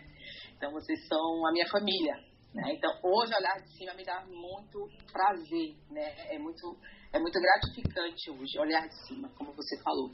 Mas como é que a gente faz para olhar de cima e ter essa visão, né? Para onde você quer chegar? Como eu falei, a gente tem que ter muita responsabilidade por todos da equipe, né? E uma coisa também que eu prego muito, né, é a gente cobrar aquilo que a gente faz, né? Então não adianta você só cobrar, né? Então vocês é, quem traba, trabalha comigo sabe, assim, eu, eu, eu ponho a mão na massa, eu, eu, vou arrumar um armário, eu vou ligar para o cliente, eu vou fazer uma prospecção, eu vou fazer uma proposta, eu vou falar com o fabricante, eu vou batalhar o desconto, eu vou no financeiro, né? Então, assim, você tem que ter, você vai para campo, né? Você vai falar com o cliente, né? Você veste a camisa ali, eu não me importo, eu não preciso apresentar que eu sou gerente, que eu sou supervisor, eu sou vendedor, eu quero vender. Estou ali pra, no cliente, ali para resolver o problema dele, né? Quando a gente chega no cliente, a gente esquece posição, né? Não importa que eu sou. Eu estou ali para resolver o problema dele, para apresentar uma solução, para bater minha meta, para fazer o meu número. Mas, antes tudo, eu quero vender algo que faça diferença na vida do meu cliente. Então, eu acho que essa questão do exemplo de que você faz, né? É, e, e aí você chega onde a equipe te enxerga e fala assim: eu vou chegar ali, porque se ela fez e deu certo, eu também posso, né? Então, essa questão de você realizar, fazer, dando um exemplo para mim, né, pôr a mão na massa, é muito importante, né? Então, assim, eu não gosto de cobrar nada da minha equipe do que eu não posso fazer, né? Eu não vou cobrar da minha equipe fazer é, 10 reuniões por semana se eu estou no escritório dentro, né, no meu ar-condicionado sem fazer uma visita, né? Sem pegar um avião para visitar um cliente em Rondônia, né? Sem pegar um avião quatro horas da manhã para poder chegar em Manaus, né? Ou para poder fazer uma, pressão, uma apresentação para Lalardeio, né? Que eu tenho que fazer, é, viajar aí oito, oito, oito horas, chegar lá já acordada para pegar cliente no aeroporto, de tarde levar para o outlet, no outro dia fazer a apresentação no fuso horário sem dormir. Então eu acho que o exemplo do que você faz versus o que você cobra faz muita diferença desse olhar de cima, né, o que você falou. E aí é natural essa questão da liderança, Arinaldo. Porque aí a pessoa vê o que você faz, a gente tem que fazer também parecendo fácil, né? Aí gestão tem o seu truquinho também, né? É. Fazer é difícil pra caramba, mas vamos dizer que é fácil. Só é difícil em maio, né, e tal, né, aquele tal, não vou nem é. falar não. Mas assim, a gente faz, depois a gente conta o case. Foi difícil pra caramba, mas vamos focar a parte boa, né? É. Vamos fazer acreditar. E outro ponto também importante, que eu vejo que aí torna o olhar de cima também cada vez melhor, é a gente estar junto nas dificuldades, né? Eu acho que é a dificuldade onde você vê, eu não posso, qualquer problema que acontece, né, na minha regional, o problema é meu, né? Eu posso nem estar sabendo do que aconteceu, né? Pode ter se passado, alguém fez alguma coisa errada, não interessa, eu errei, né? Então, assim, é aquela coisa, estamos juntos na dor, né, e no amor. Então, errou, o problema é meu, né? A bronca aqui é minha, quem vai resolver sou eu. Então, eu acho que quando você tem uma postura de dar o exemplo, de fazer primeiro, e principalmente estar presente na dor, tudo acontece, né? Eu acho que as pessoas entendem sem você pedir. Então, é, é, é, mais ou menos essa é a minha linha né, de trabalho, vocês são testemunhas, e talvez por isso eu tenha um olhar de cima tão bonito como eu tenho hoje. É, outra, é, duas perguntas em uma. Quando você vira, é, se torna gestora, é, você em que momento, logo no começo da sua gestão, vamos supor, depois que você forma a sua primeira equipe, né? porque você começou, você já até falou que teve um pré-venda, que depois também vai ser vendedor também, né? O, o João, nosso Joãozinho, é o que eu carinhosamente chamo de detetive cão rabugento, né? então, quando você monta a sua primeira equipe, vamos supor com três pessoas e você gerenciando, qual é o momento que você entende né, que você identifica que sua gestão seria mais efetiva se você compartilhasse essa gestão com seus liderados, né? Como é, qual, qual é o, em que momento? No começo, tá. no meio, lá na frente? Então, essa visão, eu acho que já veio comigo desde sempre. Talvez pelos aqueles gestores lá, né? Isso já estava dentro de mim. Porque é muito fácil quando você é vendedor, você é responsável pelo seu território, né? Quando você passa a ser gestor, você não tem mais um território, você tem vários territórios, você tem várias metas. Então, a responsabilidade aumentou, né? E dali, qual que é o seu grande desafio? É fazer que as pessoas tenham o seu desafio, né? Que as pessoas briguem pelo seu desafio. Né? Então, isso veio muito natural para mim desde sempre. Não houve um momento marcante que falou, ah, é, isso aconteceu. Foi, não. Isso sempre teve muito claro para mim de que aquelas pessoas eram chaves né, na minha equipe, eram uma peça importante de cada um ter o seu papel e a gente precisava trabalhar no denominador comum. A gente precisava trabalhar junto com o mesmo objetivo. Né? Então, se eu tenho uma peça, né, se eu tenho um membro da minha equipe que não trabalha com esse objetivo comum, rapidamente a gente tem que trabalhar essa, essa pessoa, né? a gente tem que trabalhar ou trocar né? Então, não adianta, não funciona. Um gestor, ele fica impotente, porque se eu pego, ah, eu tenho uma região que não está vendendo, então eu vou lá arregaçar as mangas, e muitas vezes eu faço, né? Vou lá porque eu vou vender. Mas aí eu perco aqui, né, o meu olhar, o meu cuidado, o meu olhar de cima, como você falou, e aí eu não consigo ser efetiva. Lógico que isso na prática é muito, é muito desafiador, né? E às vezes você tem que arregaçar a manga sim, vocês me conhecem, sabe até do que eu estou falando. Mas qual que é o arregaçar as mangas e ir para lá junto, né? Vamos pegar na mão aqui dessa pessoa, vamos lá junto, vamos ver, vamos ver na prática como é. E tudo isso dá muito trabalho, porque muitas vezes é, o que é mais fácil ah, vamos trocar, né? Um minutinho. O cara não tá bom, o cara não, não, não tá gerando as expectativas, né? Vamos trocar. Esse sempre é um caminho mais fácil. Mais custoso, novo treinamento e tudo mais. Mas e o pegar na mão e falar, ó, oh, olha como é, vamos fazer, né? E aí, vai se perder um tempo? Sim. Lógico que eu vou perder um tempo, né, de formação, vou ter que desamparar algumas outras áreas, mas depois, né, de um tempo, se a pessoa tiver vontade, né, aquilo que eu estou falando desde o início, ele vai dar o melhor dele e ele vai conseguir. Pronto, e aí tudo volta né, a orquestrar. Eu já tive momentos da, da equipe toda tá redonda, né? Uhum. E depois aí você tem que. Aí fala assim, não, tá muito cômodo, desafio, tá sem desafio aí, vamos dar uma mexida na. Tem um desafio, né? A Mandinha que tava aí, que é um super riqueza de sucesso, e a gente é. torce muito, né? Aí vai Ivon, enfim, a gente tem que rebolar de novo e isso é o trabalho do gestor. Né? Eu acho que fica claro aí é, o nosso trabalho. Né, de estar tá zelando pela equipe, mas sempre com o nosso objetivo, né, e todo mundo consciente que a gente tem um objetivo comum. Maravilha. Agora eu vou fazer uma pergunta de sentimento. O que é que representa para você? Porque os seus liderados, e aí eu faço coro no meio deles, eles costumam elogiar bastante sua forma de gestão, porque pelo fato de você deixar com que eles se sintam importantes e com a responsabilidade de serem protagonistas em seus clientes. Como você falou, tem exemplo Sim. de chefe que ele quer estar centralizado nele, ele quer saber de tudo, ele quer fazer tudo.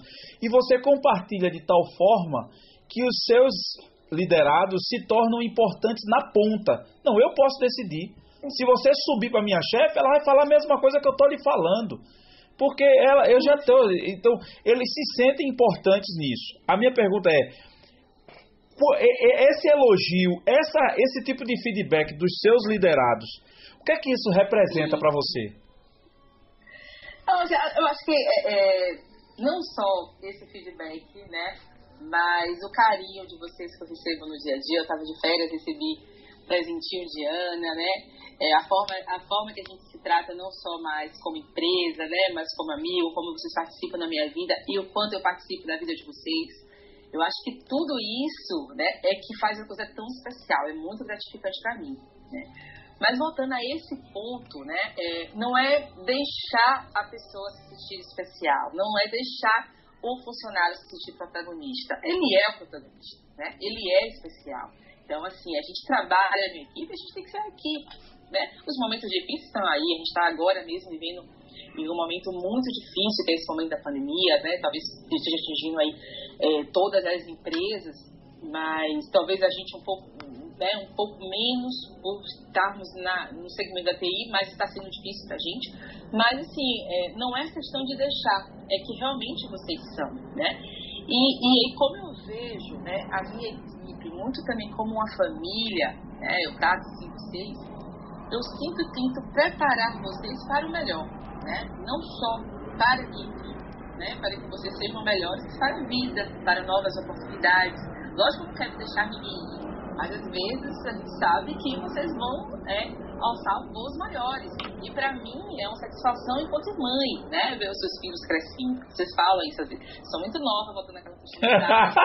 é, isso aí. Sei, né? Mas, assim, pra mim, é, isso é muito nato. E, assim, eu, eu quero estar aqui muito mais como né, uma mentora. É, e, assim, às vezes eu olho assim e falo, putz, já assinei tudo com esse cara, né? Você olha assim, às vezes eu sou surpreendida, muitas vezes por vocês, fico quieta, né? Mas às vezes eu olho, nossa, quanto crescimento, não acredito. Eu olho assim, nossa, essa pessoa chegou aqui de um jeito, tá desse jeito, assim, eu tomo cada susto, sabe? E eu falo, nossa, que assinei tudo pra ele, sabe? E, assim, e pra mim é uma felicidade, assim, é recarregar as energias, né?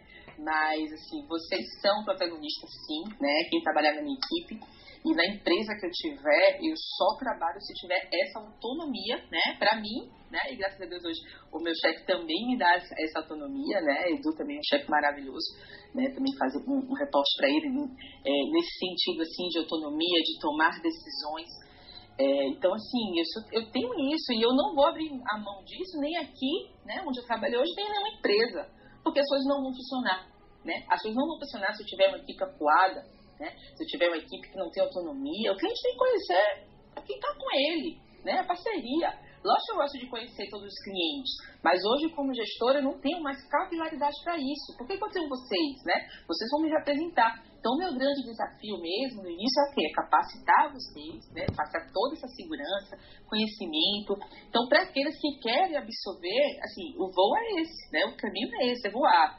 Mas, assim, o que eu tento mesmo é, é tentar puxar aquilo que às vezes vocês não acreditam que está lá. Né? Então, assim, o meu papel como gestora, né? E você sabe disso, eu já falei muito também com você em uma época, né? Eu falei, é.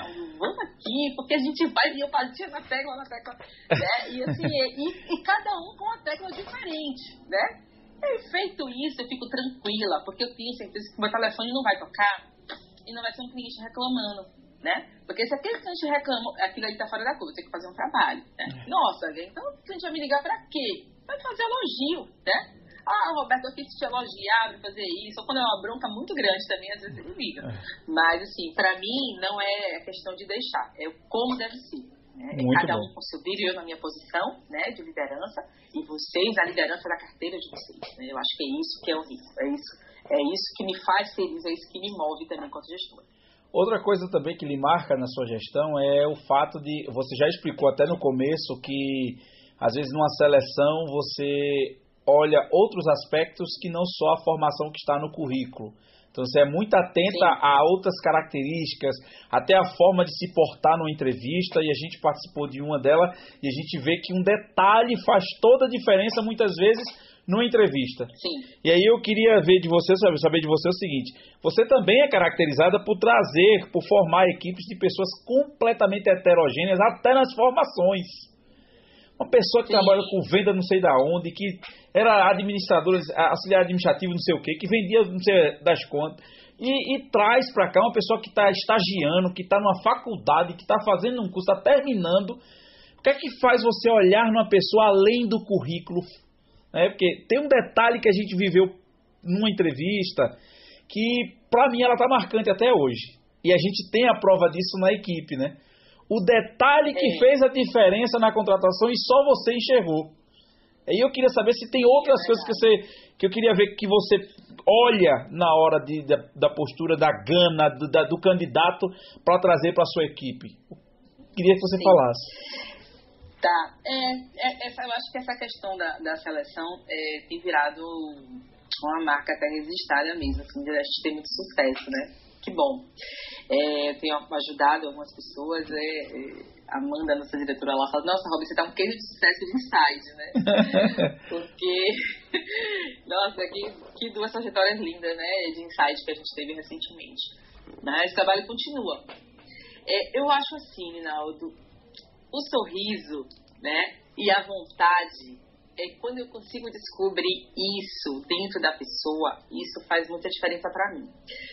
Mas eu tenho que entrar um pouco lá, assim, esmiuçar muito a questão profissional e a questão pessoal para poder identificar qual que é o impacto daquele emprego na vida da pessoa. Né? E isso muda muito, porque isso pode isso pode trazer problemas, né, para uma pessoa que não seja bem no casamento e ela vai precisar viajar muito, né? Ou isso pode trazer o amor dela de volta, justamente por ela voltar a trabalhar e viajar muito. Né? Então, assim, você meio que tem que entender porque o emprego muda tudo na vida da pessoa.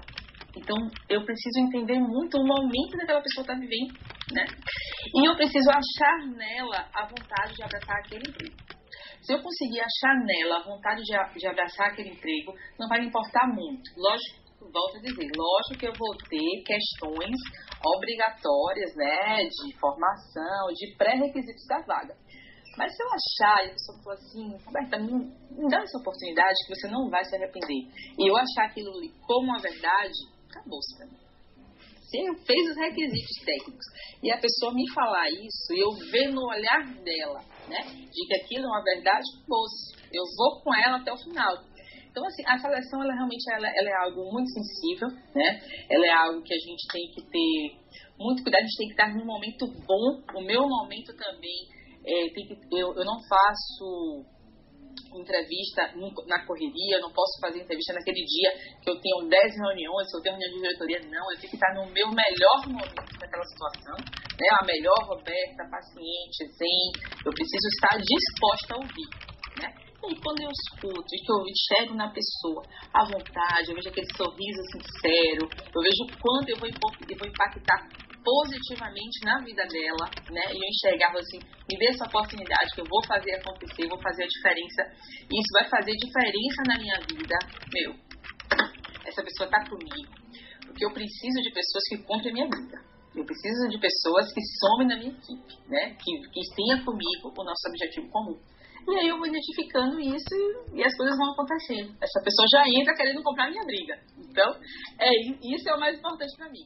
É, isso, muito bom, muito bom mesmo. Agora, como entusiasta de tecnologia, para a gente fechar essa parte temática e entrar numa parte mais descontraída, é, você gosta, você é entusiasta de tecnologia, você pode até não saber alguma tecnologia nova que saiu, mas você fica aficionado, você uhum. fica interessado, você gosta, você compartilha lá no grupo Adoro. interno da gente, ainda fala assim: olha, gente, que legal, vi isso em tal lugar. Muitas vezes a gente já sabe, já viu, mas a gente percebe. Muitas, muitas vezes a gente já falou no grupo, mas a correria não deixou você Eu ver. Vi. Você... É, depois de uma semana, aí a gente até muitas vezes vai trollar você, a gente pega a conversa lá da semana lá atrás, marca você, Roberta, a gente tava falando disso tal dia. Ah, mas eu não vi, gente, isso aquilo. Mas você vem com tanto entusiasmo que a gente volta a conversa de novo. Ou seja, você é entusiasta de tecnologia. Você gosta de tecnologia. Isso, adoro. Ou seja, você gosta do seu mercado, você vai, faz isso dia a dia. Ou seja, você gosta de tecnologia para você usar como usuário também. Então, na sua visão, qual é a sua visão sobre a importância da tecnologia nesse período de pandemia que a gente está atravessando? Onde você viu que a tecnologia foi é, essencial? Tá. É, eu vou, eu vou, eu, é uma pergunta, Rinaldo, que eu vim, que eu vim assim, me questionando. É tecnologia versus pandemia, né? É algo que eu venho trabalhando na minha cabeça. Por quê? Né? Eu trabalho no segmento de TI há 11 anos agora. Né? E sim, eu gosto muito, estudo, né? não só para certificação, mas porque curiosa, né? Sou curiosa, eu gosto. Não sou muito técnica, né? Mas assim, eu pego aqueles cinco minutos ali, eu já sei, já engajo quem deveria, né? Vamos, vamos fazer diferente o cliente. Então, meu objetivo é sempre isso. O que, vai resolver o problema do cliente?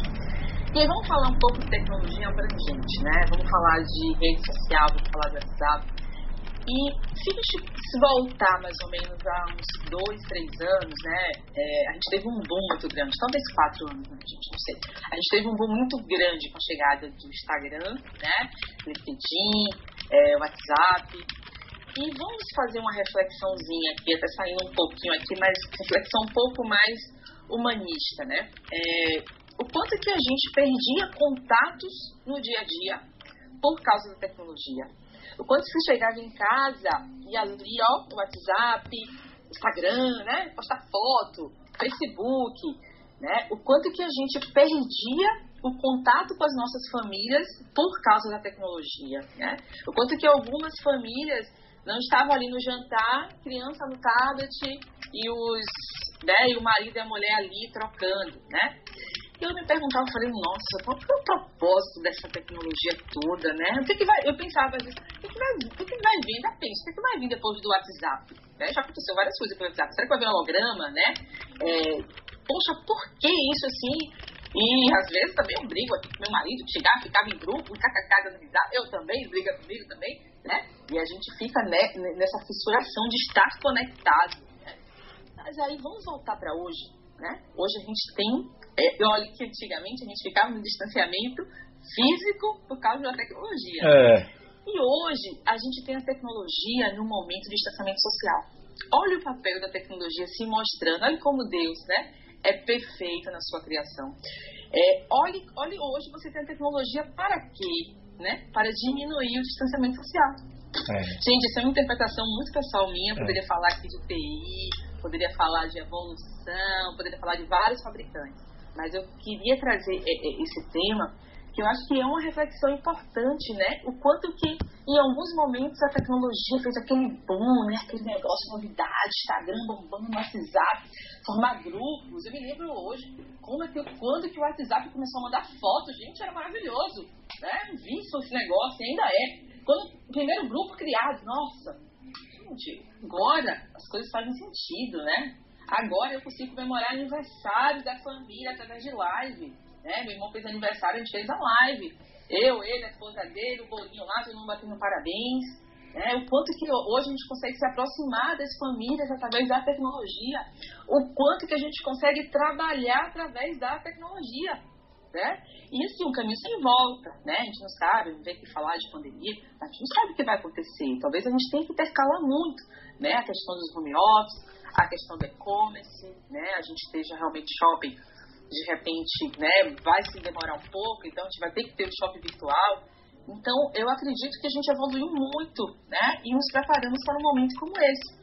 Então, é algo que às vezes causou distanciamento né, físico, hoje nos reaproxima, né, mesmo distante no momento de distanciamento social. Hoje ele nos torna presente, ele nos, ó, nos agrega. Então, hoje Boa a gente reflexão. diminui distâncias com a tecnologia. Eu acho que vale essa reflexão, né? É, a gente não vai mais viver sem tecnologia, graças a Deus, nossos empregos têm que estar garantidos, né? Vamos fazer, resolver os problemas dos clientes com a tecnologia. Mas eu acho que enquanto família, enquanto pessoa física, vamos pensar que a tecnologia hoje não vai mais nos afastar, né? E que a partir de um, de um novo momento, quando a pandemia acabar, que a gente possa valorizar mais os abraços, né? Os almoços de família, Isso. que estava chato porque uma avó estava reclamando, eu vou ficar aqui no meu Instagram, né? E que a gente possa abraçar a nossa avó, nossa mãe, nosso pai, dizer, nossa, eu quero estar aqui, eu não quero nem olhar celular agora. É. Então eu queria trazer essa, essa reflexão né, mais humanista, assim, de pandemia versus tecnologia. Coisa boa, muito bom, muito boa reflexão. A tecnologia que virou vilã, agora ela é aliada. E muita, É muita coisa. E quando ela acabar, a importância do, da aproximação social, né, das famílias, e a gente começar a dar importância às pessoas que muitas vezes reclamamos, né? Mas, Roberta, como é que você se vê, esse entusiasmo todo, como é que essa Roberta se vê daqui a cinco anos, hein? Eli, eu costumo viver muito um dia após o outro. Lógico que eu tenho meus planejamentos de vida. Uhum. Mas eu me vejo melhor e diferente, né? E eu tenho os meus planos que ainda são secretos, Uhum. né? Que eu não posso, né? Certo. muito. Mas eu acho que o grande lance é estar sempre melhor, né? Eu me vejo melhor e também me vejo diferente, né? Porque a gente tem que se permitir mudar. Então, eu acho que Maravilha. Pra estar viva e saudável, né? Frente a essa questão toda do mundo que a gente está vivendo. E sempre sorridente, que esse é um detalhe importantíssimo. Sempre Sim, sorridente. sim, Feliz, sim. sorriso no rosto, Exatamente. alegria. Levanta a cabeça, bota filtro na foto e vai pra frente. Não conta os segredos. Não, tá certo. Roberta, hobby. O que é que a Roberta gosta de fazer no tempo livre? Eu adoro fazer várias coisas, mas o que eu gosto mesmo estar com os amigos, um bom jantar, com a minha família, um bom vinho. Né? Eu acho que isso pra mim é, é- é- é- me dá muito prazer. Né? Tá saindo uma noitezinha tranquila, um bom vinho, família. Eu acho que é por aí. Então vamos agora chegando na parte final do programa. Tá muito bom. Tem gente já tem uma uma Adriana Monte interagindo muito no Facebook, lhe agradecendo bastante porque ela foi demitida recentemente no período da pandemia, ela é vendedora, mas está fazendo um curso de RH para entender mais sobre pessoas. Diz que os clientes ligaram muito para ela quando ela saiu por causa da pandemia, dizendo que ela fez um trabalho excelente. Ela está se identificando muito com você. Ela está dizendo que é muito importante, está muito feliz por saber que ainda existem líderes que olham além do currículo, que olham, enxergam outros detalhes que não só o que está escrito no papel. Já saiu do Facebook, já está no YouTube, que já vai, já se inscreveu no canal, já está aqui, né? Mas agora, agora a gente chegou na parte final e a parte descontraída aqui, tá? A Ana, Aninha, Ana Carla mandou, vá, mandou outra, é outra que botou o tapete e mandou correr. A Amanda esticou de um lado e ela pegou do outro. Dizendo que você é incrível, uma inspiração diária, excelente profissional. Se não estiver chorando já. Se ela já não estiver com a cara, com o rostinho chorando e mandando a foto no grupo no WhatsApp, não é Ana. Mas tudo bem, mandou várias coisas aqui. Mas vamos lá. Ping-pong, respostas rápidas sobre qualquer coisa. Vamos embora. Agora, Roberta, você como uma boa baiana que gosta do Carnaval de Salvador, que curte trio elétrico, que sabe que gosta de música, que gosta de bebida, que gosta de festa, Desde sempre. você vai me responder o seguinte: Ah, Ivete Sangalo ou Cláudia Leite? Vai Sangalo. Olodum ou Timbalada? Olodum, Olodum. Vida Olodum, Pelourinho. Alô, Pelô! Daniela Mercury ou Sarajane? Daniela, super fã, adoro, amo. Agora o pessoal da equipe vai pirar, vai começar a pirar de agora, viu? Bel Marques ou Durval Leles? Ah, difícil. Amo os dois. Mas vou ficar com Bel, que no último carnaval, ainda sem pandemia, eu saí do camaleão e assim foi uma sensação maravilhosa. Eu amei. Eu amo os dois. Eu quero aproveitar e fazer um, um depoimento em relação à minha sogra.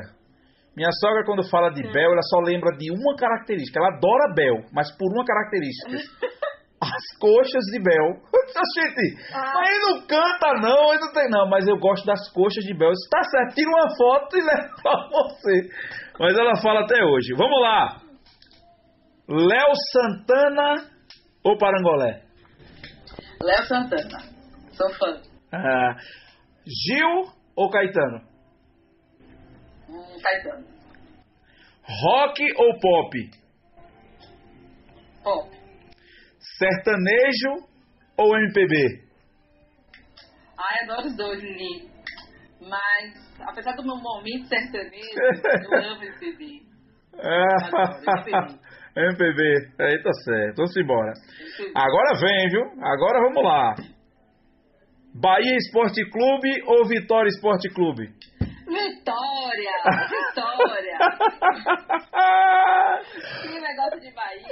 É... Tamo tamo junto. Na dois, meu amor. É, tá certo. É. Não abandone seu clube por causa das derrotas, não. Veja eu. Não, meu clube foi parar na Série D e eu tô lá com ele. Subiu o passeio, eu tô lá com ele até agora. Não faça feito alguns membros da sua equipe que em vez de torcer para o time da sua região, vão lá para a região sul-sudeste. E ainda dizendo que o avô tem história, que tem nada a ver. Ele não é o avô, mas tudo bem. Não, pois é, é uma, é uma coisa que eu vou ter que colocar nessa nação, Reinaldo, entendeu? Contratar pessoas que torcem para times melhores aqui na Bahia. É. e o time melhor da Bahia é o Vitória, é? Lógico, lógico que é o Vitória. Vamos lá. Brincadeira. Flores ou chocolate? A Roberta prefere. Flores, flores. Acabou. Chocolate engorda. Mas é uma delícia depois do almoço, viu? sim, sim.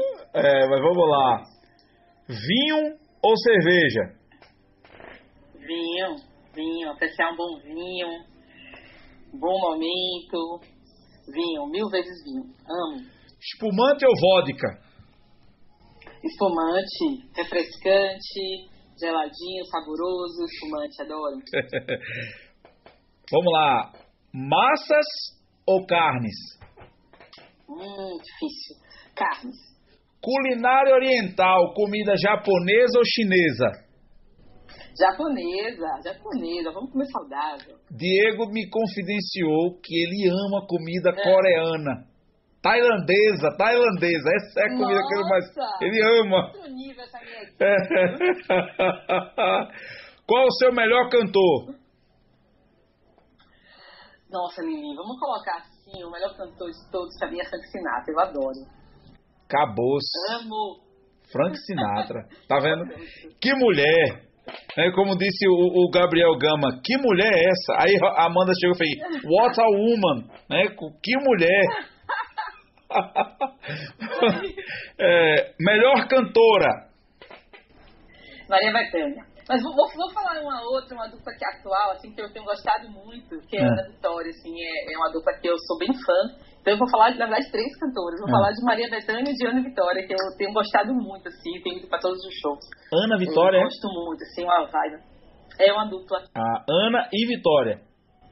Exato, é, são duas cantoras. Até nisso fala do time dela, ela gosta da cantora que leva o nome do time dela. Gente, presta atenção no trocadilho. Olha que detalhe. É, rapaz. É, melhor é, música que lhe traz boas memórias e dá aquela energia. Ó, eu vou falar duas também, tá? Eu tenho uma música que eu tava até falando esse final de semana, que é Where the Streets Have No Name, que é do YouTube que é uma música que tem uma explosão, assim, ela, ela começa em um tom e ela acaba em outra. É, é, é, uma música, assim, muito de good vibes, né? Assim, de explosão, né? Me traz muitas boas lembranças também de shows que eu já fui no YouTube. É, e tem uma outra música, que é uma música de Nando Reis, que é... Não, não da música. Por Onde Andei, né? Que é uma música também, assim né, de uma época muito especial da minha vida, né, de uma que traz assim, boas recordações e de, um, de, um, de uma época de, de, de boas amizades e uhum. de good vibes também. Então essas duas músicas marcam muito a minha vida, assim, eu gosto muito. Melhor lugar do Brasil que você já visitou fora de Salvador, fora da Bahia? Tá, difícil, né? Gosto de tanta coisa, adoro Rio, mas eu tô um pouquinho apaixonada por Florianópolis. É. É, viajei no início do ano, assim, conheci praias belíssimas, aquelas ilhas. Tive excelente indicação lá do nosso amigo do sul, do de Aliva. E assim, tô bem apaixonada. É um lugar que eu recomendo muito se quero voltar em breve, Floripa. País que moraria fora do Brasil? Estados Unidos. Ah, adoro. É... Moraria fácil. Moraria fácil nos Estados Unidos. Sim. Adoro. Cidade da Europa que visitou e que foi a melhor experiência que teve na Europa. Uh, eu tive uma excelente experiência em Londres, mas eu vou ficar com a Itália. Foi o último lugar que eu viajei agora. E é, acho que Roma foi, foi um lugar encantador, assim, que me marcou muito. E ainda se tornou mais especial, né? Porque assim que eu voltei, teve toda aquela promoção da pandemia, né? Um país é, que sofreu muito, acho que por ser o primeiro, sofreu junto. Mas, assim, a Itália me marcou bastante. É um lugar incrível e Roma maravilhoso. Assim, vai ser sempre um lugar muito especial. Entendi. É... Cor preferida, Roberto? Colorido. Não tem uma é. cor específica. Eu gosto de colorido, eu gosto de energia. Acabou-se. Agora, para as três últimas perguntas da live. Tem gente dizendo que não quer que a live acabe. Aí você faz o seguinte: espera ela demorar as duas, as duas horinhas para o vídeo renderizar no YouTube e você bota ela de novo. Olha, ligaram de novo para ela. A turma não deixa nem ela participar da live, rapaz. Mas vamos lá. Roberta, é, família em uma palavra. Base. Base de tudo. Tem um Gessler aqui que está se deleitando na entrevista, dizendo que está muito boa. Deixa eu pegar o nome aqui. É Lázaro Gessler Filho. Seu irmão? Ah, um grande mentor, meu irmão. É, Maravilhoso. É, acabou-se. Grande entusiasta, grande influenciador na minha vida profissional também. Está dizendo que foi uma noite, está sendo uma noite de aprendizado, que isso é cultura familiar, isso vem de família, é. que não sei o quê. Está botando lá em cima esse é Gessler de carteirinha, viu? Esse é. Você em uma palavra. Guerreira. Tudo a ver. Roberta Guerreira, me diga o seguinte. É, uma fênix. É isso aí. Mensagem final para todos aqueles que estão lhe assistindo, é, estão interagindo no chat como todos aqueles profissionais de venda que vão consumir esse conteúdo depois de gravado. Lembrando que esse podcast, depois de exibido no YouTube, ele fica disponível nas plataformas de podcast espalhadas: Google Podcast, Spotify, Apple Podcast. Você tem a opção de escutar e esse conteúdo vai ficar para sempre disponível aí. E pode ser que um dia surja vendedores ou principalmente no nosso mercado, que cada vez mais agora todo mundo vai olhar para a tecnologia como um mercado que, se era a última opção lá atrás, não vai ser mais a última opção, vai ser a primeira de muita gente, principalmente na área comercial, que é uma área que ainda tem muita pista para muita gente ainda. E eles precisam ouvir uma mensagem de alguém que já passou por essa pista, que hoje é gestora, mas que é vendedora na essência sempre. Né? Nunca deixou de ser. É. E aí eu queria que você deixasse uma mensagem para todos nós, uma mensagem para nos levantar e sermos pessoas melhores aqui para frente. Tá. É, eu acho que uma característica muito importante do vendedor, principalmente num momento como esse, é a gente nunca aceitar o não. Né? Eu acho que o não não tem que fazer parte da nossa vida. Né? A gente tem que ir em busca do sim. Por mais que a gente consiga, né, é, que a gente tenha 10 portas fechadas, né? 10 não no telefone, porque o trabalho do vendedor ele é um trabalho árduo, você tem que convencer alguém de comprar alguma coisa que talvez ele não esteja precisando e você tem que convencer ele de que ele esteja precisando, né? Ou de que aquilo vai, vai ser necessário para ele em algum momento. Então, assim, eu acho que o grande lance é a gente não se abater com não. Né? É, descarta os 10 não e se agarra num sim que você tiver. Né? Então, aquele sim pode fazer toda a diferença. Uma porta aberta né, abre 500 outras portas. Né? Uma porta aberta, você tem oportunidades diversas e com diversas pessoas. Então, por mais que seja um momento de muito não, né? deixa um não para lá né? e fica, se apega no sim se apega no positivo. Né? É importante também a gente, é, enquanto vendedores, enquanto pessoas, fazer uma reflexão se estamos dando o melhor de nós para aquele objetivo. Né? Tudo que a gente coloca muita energia geralmente acontece né? nessa minha, nesse meu processo de de pandemia, eu também tenho me capacitado bastante, né? Teve a, a, a, ouvinte aí que estava falando enquanto ela estava fazendo cursos, e assim, esse é um caminho, a gente tem que se capacitar, né? E nesse período eu fiz um, um, um curso de coach que me falou algumas coisas que não fizeram muito sentido, alguns ficaram, então eu tenho que fazer o quê? Me pegar aquilo que fez sentido. Mas assim, o quanto que a gente, algo que me marcou foi, né? O quanto que a gente está dando a melhor versão de nós para aquilo que a gente quer, para o nosso objetivo, né? Então, se eu preciso de um emprego novo, o quanto que eu estou dando a melhor versão, né, de mim, da Roberta, para que o emprego novo aconteça, para que o emprego novo chegue. O quanto que eu estou dando a melhor versão de mim, né, para que a minha promoção chegue, para que eu saia de um estágio para um outro, para que eu saia de um vendedor júnior para um vendedor pleno. O quanto que eu estou fazendo, né, a minha melhor versão, né? quanto que eu estou dando a minha melhor versão para minha filha, para o meu casamento. Eu acho que a gente tem que é, voltar também um pouquinho para dentro, né? Não só está difícil para todo mundo, é, a gente está com redução de emprego, sim, né? A gente está com aumento do desemprego, empresas fechadas, né? Mas o quanto que eu estou dando o melhor de mim para passar essa situação né? Não só na vida pessoal, na vida profissional. Então, aproveita para fazer uma reflexão disso, né? Esquece o não, vai atrás do sim e volta para dentro e faz assim: eu estou dando o melhor de mim? Estou dando o melhor de mim. Então, vai acontecer. Eu, não, eu não estou dando. Estou dormindo até mais tarde, eu levanto para procurar emprego meio-dia. Poxa, está tendo um bocado de, de, de, de, capacitação, de live gratuita, tem um caso de gurus aí que estão dando várias palestras de graça e eu não estou assistindo nenhuma, então você não está dando o seu melhor né? Então, assim, vamos buscar o nosso melhor. Porque vamos fazer acontecer. Ficar em casa reclamando não vai acontecer. Ficar em casa reclamando do chefe que não deu a promoção que deveria, não vai acontecer. Mas o quanto eu vou dar o meu melhor em termos de resultado, em termos de capacitação, e falar, chefe, eu tô aqui, me ajuda, né? Me ajuda aqui, vai comigo. Né? Ou então, Roberto, meu chefe não faz isso, troca de chefes, dá o melhor para o outro emprego. Então, assim, pensa nisso, de quanto que você está dando a melhor versão, não aceita não quanto a resposta. Tem um lema, assim, não é bem uma frase, mas é um lema que eu, eu uso muito, assim, na, na, minha vida.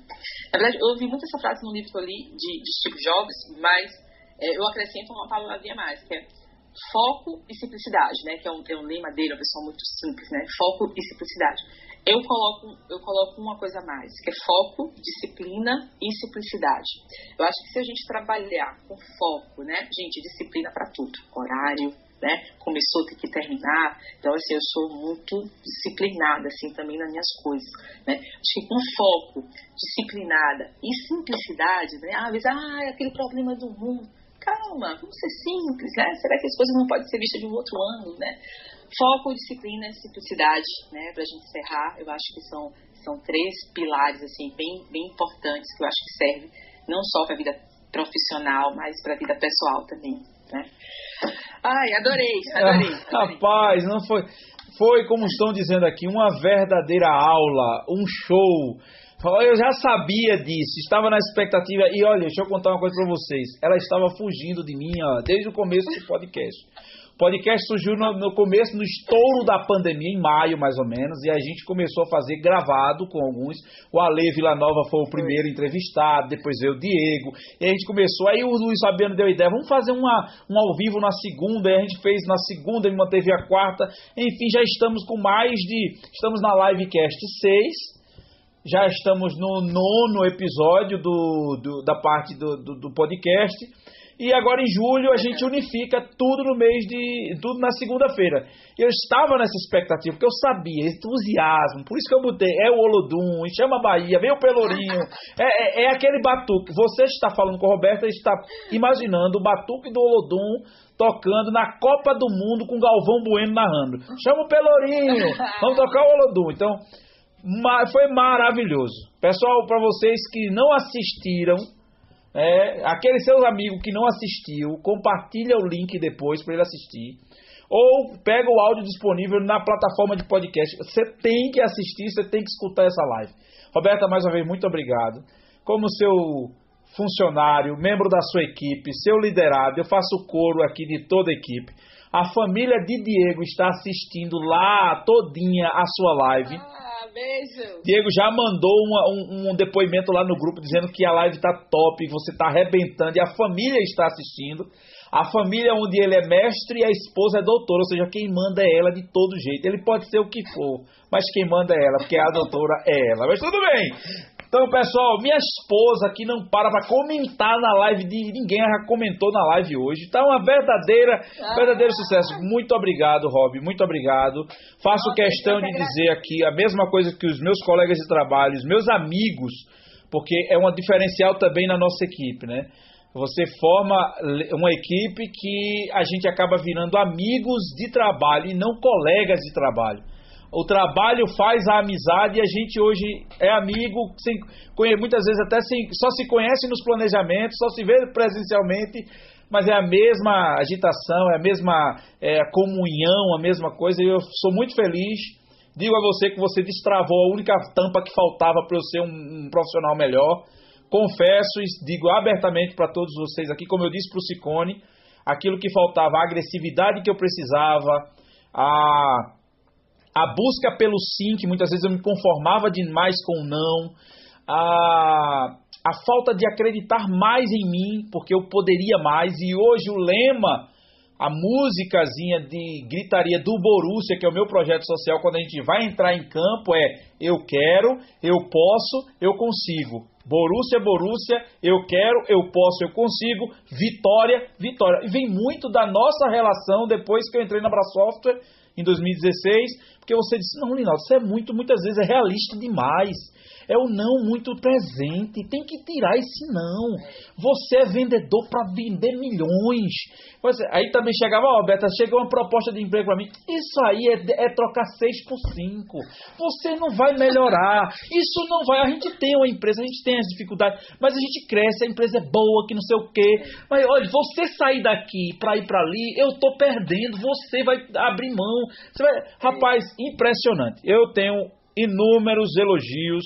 O Diego, que também deve ter. A, a equipe todinha está falando aqui. Gente, muito obrigado. Roberta, muito obrigado por sua gestão, por esse entusiasmo pela vida que você vive com tanta intensidade. Eu adoro fazer viagens com você para os meus clientes, que a gente visita os clientes, mas não para no hotel por nada de noite. Ah, eu não quero ficar, não. Já cheguei aqui, vamos dormir depois. Vamos lá comer um negocinho, vamos conhecer a cidade, vamos conhecer, vamos comer uma comida diferente. Aí eu pesquisei que tem um lugarzinho aqui que tem uma comida diferente aqui. Vamos lá naquele lugar e não sei o quê. E às vezes, e aí eu me lembro também até de, viagem que a gente sorri, gargalha com os clientes. E fica, e a maior e isso vira é, retrospectiva na nossa confraternização. Então. É, a, gente, a gente pode fazer uma live depois contando os, os causos, né, é. das viagens, dos clientes. Isso. É, que assim, é muito importante também, né? Os clientes, muitos nos tornam nossos amigos, né? Isso é isso te leva para a vida, né? Você ter cliente como amigo. É, mas assim, é, é história demais para outra live. Vamos fazer depois uma live é, sim, dois, assim. vamos sim, isso merece. É, ele, eu agradeço muito, assim, foi a primeira, falei, não, sou até um pouco nervosa porque é a primeira, é, a primeira live que eu faço, assim, que eu converso, né, aí o ponto positivo também da, da, da pandemia, uma coisa nova que eu fiz, mas, assim, foi uma experiência fantástica. Agradeço aí a todo mundo que participou, que eu possa contribuir de alguma forma, né? Para acender uma luzinha aí na cabeça das pessoas, que a gente possa nos tornar pessoas melhores. Assim, agradeço demais. Vocês, a minha equipe é um presente, né? A, a Brasoftware é uma empresa que me ensina muito todo dia, né? Então é um grande prazer trabalhar aqui. Eu trabalho aqui porque eu gosto muito de trabalhar aqui.